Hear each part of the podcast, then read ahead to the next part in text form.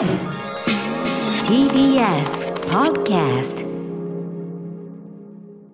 時刻は7時46分です。TBS ラジオをキーステーションにお送りしているアフターシックスジャンクション。パーソナリティは私ラップグループライムスターの歌丸。そしてはい、水曜パートナー TBS アナウンサーの日々真央子です。ここからは新概念提唱型投稿コーナー。水曜日の企画はこちら。映画館。それは最後のフロンティア。これはアトロクリスナーが数々の映画館を渡り歩きそこで出会った人間や体験したエピソードを紹介する驚異の投稿コーナーである。題してシアター151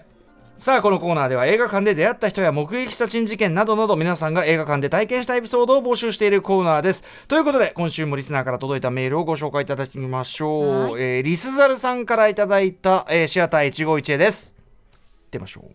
当時東京駅付近の本社で働いていた私が入社5年目の人事異動で地方支社へ行くことになった時の、えーシアター151へです。その地方支社は前任者が不祥事を起こして退職しピリピリとしているという噂があり周囲からもあんなところへ移動なんてかわいそうにと同情されました、案の定地方支社の人には本社のスパイだと思われていたようで、仕事の共有からわざと外されたり、まあ。会議に呼ばれないという完全なアウェイ私も報復として職場の状態についてのアンケートで全ての項目で最低点をつけてやりました。泥仕合。数日後10歳年上の同性の上司からリスザルさんの趣味って映画鑑賞らしいけど今見たい映画ある？と私が残業している時に聞かれうーん今なら「シン・ゴジラ」ですかね。忙しくてまだ行けてなくてと答えるとレイトショー間に合うから今から行こう！と急に言われ驚きつい OK してしまいました、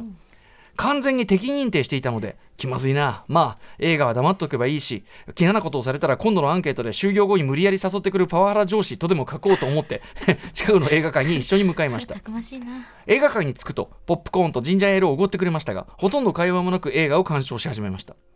劇中で無人在来線爆弾作戦もうクライマックスですね無人在来線爆弾作戦の中で本社がゴジラに倒されるシーンであその東京駅近くの会社だからそっか。本社、えー本社がゴジラに倒されるシーンで上司が急に今ので A 部長が潰されたなとボソッとつぶやいたので小判ザメの B も今踏まれましたねという会話で2人でクスクス笑いました、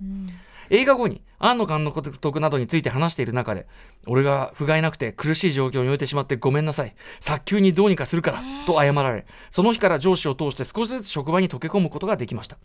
その後、ボロボロの状況の死者を立て直したという功績で、その年の最優秀社員賞をもらえたのも、あの時にシン・ゴジラを見に行かなかったら絶対になかったと思います。いや、映画館って本当にいいものですね。すごい、こんなことが。ねえ、まあだから、あのー上司も、リスザルさんとのコミュニケーションどう取っていいか分かんなくそうでて、すね。で、まあ普通だったら飲みに行こうだろうなんだろうっていうけど、なんか可愛いよね、これね。シン・ゴジラ、大の大人が、ね今すぐ見に行こうっつって、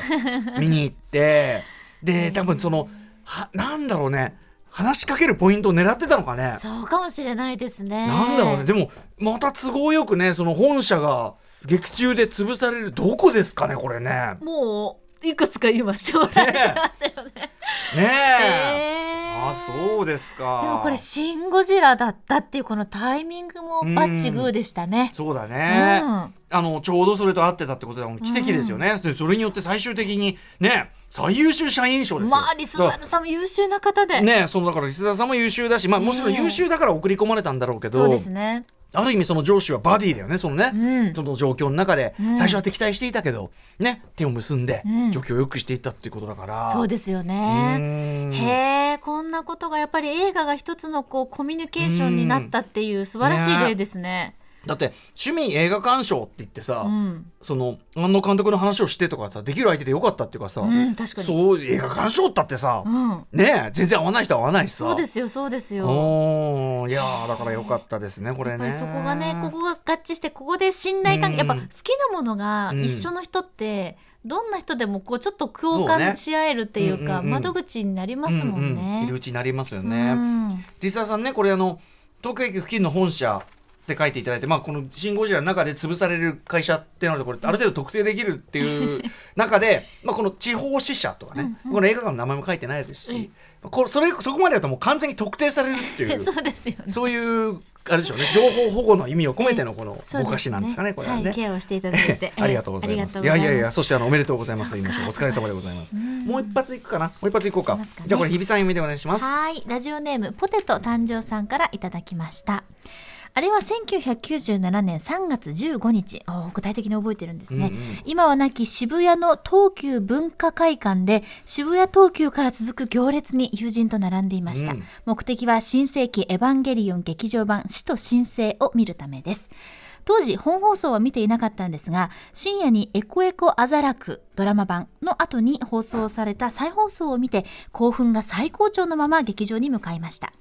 ワクワクして友人と会話している中大量に並んでいる人をテレビが取材している光景を目撃、ん。私あれってトゥナイト2じゃね？友人そうみたいだね。などと話しているとカメラクルーがこちらの方へ。ちょっとお話を伺っていいですか？と言われ、友人が取材を受けることになりました。何かエヴァの魅力を語っていたように思います。その後映画を見ましたが、さっき取材されたのって来週に放送されるんじゃないというドキドキが当人じゃないのに月曜日まで続いて気が気じゃなかったです。結果、取材を受けている人は放送されましたが、友人ではなかったです。そして2021年新エヴァンゲリオン劇場版公開の週末、その友人とそんなこともあったね、などと考えにふけりながら完結編を見届けたのでした。いや、映画館って本当にいいものですね。はいということですごいね日付までねすごい。覚えてるっていうのはね、えこれはだからいわゆる春エヴァというかその昔の旧そのテレビシリーズからの続きの劇場版のえっ、とまあ2作あるうちの最初の方ってことですよね。